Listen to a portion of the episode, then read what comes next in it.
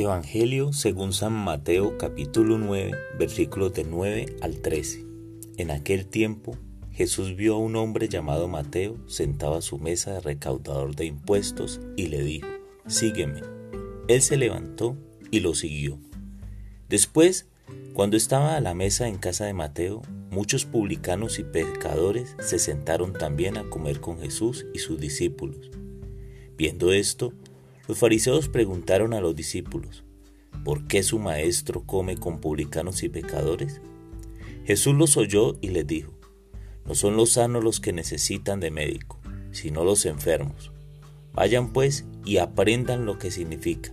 Yo quiero misericordia y no sacrificios. Yo no he venido a llamar a los justos, sino a los pecadores. Palabra del Señor.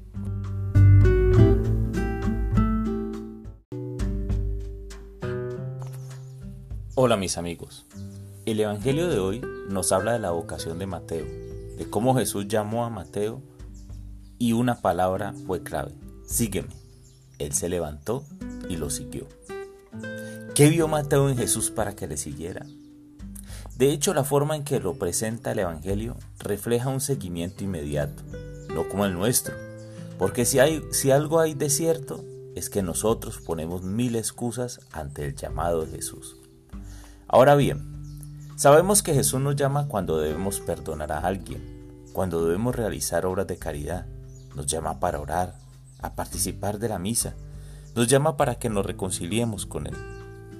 Otro evento interesante es que luego volvieron a casa de Mateo y cenando Jesús con él y sus amigos, quienes también eran publicanos, Jesús fue juzgado por sentarse con ellos.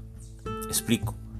Los publicanos cobraban impuestos a los judíos en nombre del imperio romano, por lo tanto eran considerados traidores y pecadores. Lo que me encanta es la respuesta de Jesús. Yo quiero misericordia, no sacrificios. Así que Él vino por los pecadores, no por los justos. Entonces cuidado, no sea que tú y yo, por creernos muy buenos y santos, nos perdamos del privilegio de tener a Jesús sentado en nuestra mesa, cenando con nosotros, sellando nuestra libertad, pues éramos esclavos del pecado.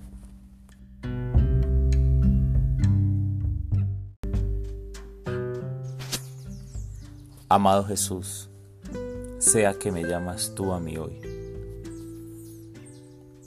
Ayúdame, Señor, para seguirte, porque no es tan fácil para mí. Ayúdame aquí estoy. Pero sea que me llamas, Espíritu Santo, ayúdame a seguirte. Por eso también quiero orar por quienes escuchan este mensaje hoy. Sé lo difícil que es seguirte. Sé que muchos no fueron capaces de seguirte ante tu llamado. Señor, te ruego para que muchos puedan seguirte.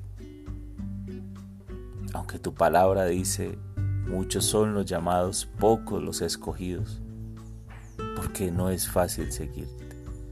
Yo te pido que tu Espíritu Santo nos dé esa fuerza para seguirte, para escuchar tu voz, para estar a tu lado, para cenar contigo, para pactar la libertad Amén.